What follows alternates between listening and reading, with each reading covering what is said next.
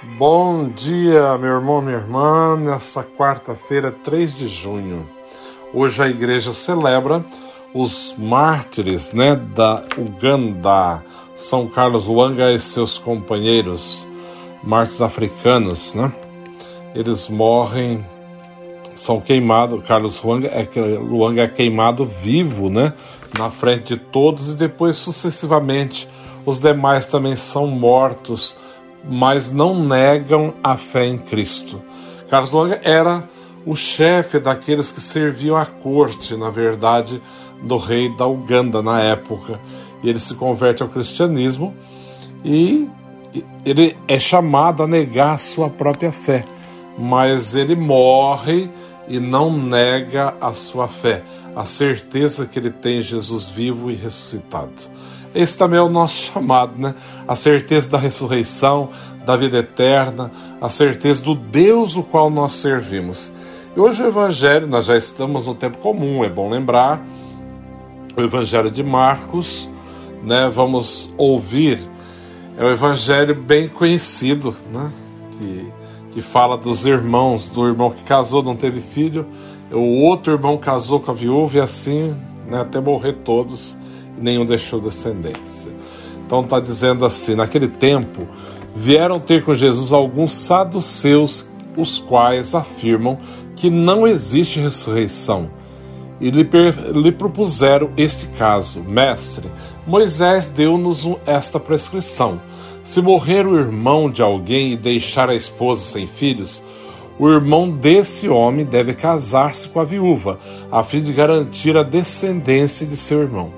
Ora, havia sete irmãos, o mais velho casou-se e morreu, sem deixar descendência. O segundo casou-se com a viúva e morreu sem deixar descendência. E da mesma coisa aconteceu com o terceiro, nenhum dos sete deixou descendência. Por último, morreu também a mulher.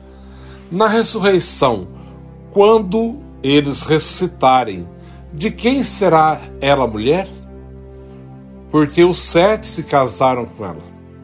Jesus respondeu: Acaso vós não estáis enganados por não conhecerdes a Escritura nem o poder de Deus? Com efeito, quando os mortos ressuscitarem, os homens e as mulheres não se casarão, pois serão como os anjos do céu. Quanto ao fato da ressurreição dos mortos, não lestes no livro de Moisés, na passagem da sarça ardente, como Deus lhe falou: Eu sou o Deus de Abraão, de Isaac e de Jacó. Ora, ele não é Deus de mortos, mas Deus de vivos.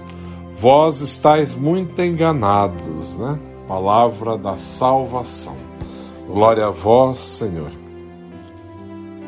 Toda vez que ouço esse evangelho, eu fico a pensar, né? É uma coisa um pouco. A lei de Moisés na época, prescrita por Moisés, era um, era um pouco estranha para os nossos dias, né? Vamos, vamos lá pensando, né? Imagina, alguém casa, se morreu e não, não deixou descendente, o outro irmão teria que casar com a viúva para deixar um descendente, né? Coisa mais estranha, né? Parece que fica meio sem opção, né? É obrigado, a tradição leva, como antigamente, né? O pai que escolhia o noivo para a filha. Meu Deus do céu. Ainda bem que isso já acabou, né? Já passou essa época. E assim também lá atrás era mais ou menos isso. Por isso que os saduceus vêm procurar Jesus para colocá-lo numa enroscada, né? Uma coisa estranha. Vem, porque eles não acreditavam que existia ressurreição dos mortos. Por isso que eles vêm contar essa história, né? Que um homem morreu não deixa. Eram sete irmãos, né? O primeiro casou-se, morreu, não deixou descendente, o outro casou com a viúva, e assim os sete casaram com a mesma mulher. No final a mulher também morreu, também estava, né? Já na hora dela, né? Passaram sete e no final ela morre. E aí eles vêm perguntar: na ressurreição, com, de quem ela será a mulher, né? Pois os sete casaram com ela. E Jesus vai explicar: olha, com efeito, quando os mortos ressuscitarem, os homens e as mulheres não se casarão, pois serão como os anjos do céu. Uhum. É igual um dia alguém perguntou assim para mim: ai, como será quando morrer eu vou encontrar o meu marido, né? Depende do marido que foi, né? Deus o livre, né? Ou a mulher, Deus o livre também, né? Mas é só uma brincadeira à parte, né? Mas vou encontrar aquela pessoa, meu marido, a minha esposa, o filho. Eu falei, calma. Primeiro, é algo. Eu penso, eu tinha um professor, o Padre Campos, já faleceu há muitos anos. O Padre Campos era português, ele dizia o seguinte: que alguém perguntou para ele um dia na aula, né? Ah, quando morrer, nós vamos encontrar aqueles que nós amávamos. Ele falou: ah, vai. Mas só que quando você se encontrar diante de Deus, é, é, será tão pleno, tão perfeito, que não vai interessar, você não vai ter interesse ou tempo de procurar quem já quem você é, quem conheceu, quem era da família, porque Deus basta diante de tudo isso. Então nós não precisamos de mais nada. Né? Quando estivermos diante de Deus, Ele é a plenitude da vida, da graça, do amor de tudo. Não temos essa necessidade que os mortais têm, né? Aqui nessa realidade de mundo, nós temos, nessa perspectiva de mundo, nós temos assim, ficamos imaginando, ah, mas quando vamos encontrar com aqueles que amávamos, que já morreram? Isso é coisa da cabeça do homem, né? Dentro da realidade humana, dentro do projeto divino, dentro da realidade de céu, não tem essa necessidade humana, tem, temos que saber separar uma coisa da outra, né? Porque Deus faz de maneira tão perfeita. E o próprio Jesus fala: olha, quando ressuscitarem, os homens e as mulheres não se casarão, pois serão como anjos do céu, né? Não tem essa necessidade que o humano tem, nessa carência, essa busca do outro, não, porque a nossa totalidade está em Deus e nele nós nos preenchemos por completo e não precisamos de nada mais, né? Eu sei que todo mundo fica perguntando, ai, porque agora fulano já morreu, agora já está com a, com a madrinha, já está com o padrinho, já está com o pai, com a mãe. Isso é o que menos importa, né? Se a pessoa realmente entende, tem os olhos voltados para Deus, o que você quer encontrar com o Senhor não é encontrar com quem já foi, porque aqueles também que foram e se realmente mereceram o céu, já gozam da mesma alegria do céu e basta. Deus basta, como diz Santa Teresa d'Ávila, né? Não precisa de mais nada.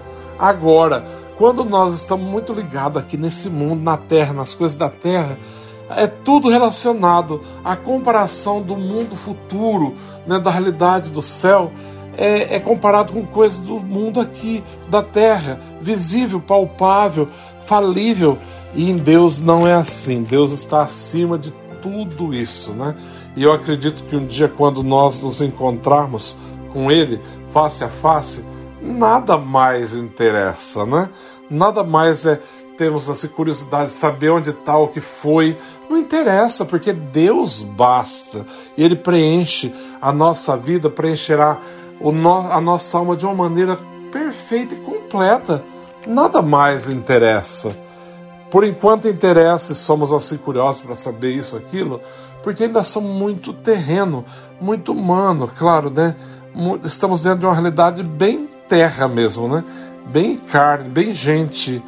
E, e não temos sequer noção do que é o céu, né? Do que será o mundo futuro, a eternidade, a vida para sempre em Deus, né?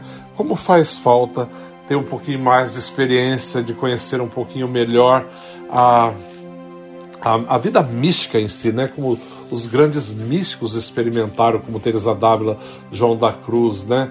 É, tantos outros, é, o próprio Agostinho, né, de Pona, Santo Agostinho, fantástico, né? Quando ele, ele fala, tarde te amei, tarde te amei, beleza tão antiga e tão nova, tarde te amei, estavas dentro de mim e eu fora te buscava, né? E assim acontece conosco. Deus está por inteiro dentro de nós, Ele se doa por inteiro por nós, Ele quer nos levar à plenitude da graça e da vida, e nós estamos aí perdendo tempo em coisinhas, né? Preocupados. Se vai ver quem já foi, ah, se vai encontrar com o pai, com a mãe, com o tio, com a avó, com o filho. Não interessa.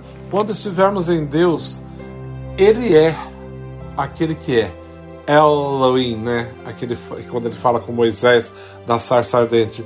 Ele é a plenitude de tudo. Então basta, não precisa de mais nada. Deus é a plenitude de tudo e preencherá para todo sempre a nossa alma, né?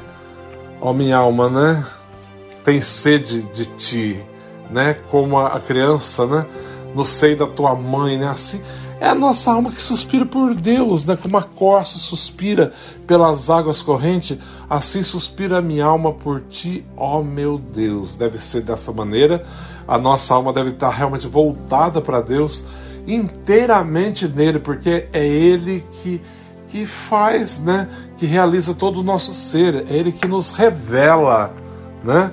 São Tomás de Aquino, só para terminar, Tomás de Aquino, grande teólogo, filósofo, amo ele. São Tomás fala, tem uma reflexão que diz assim, que nós somos como fragmentos de, né, dessa de Deus, né, dessa grandeza toda.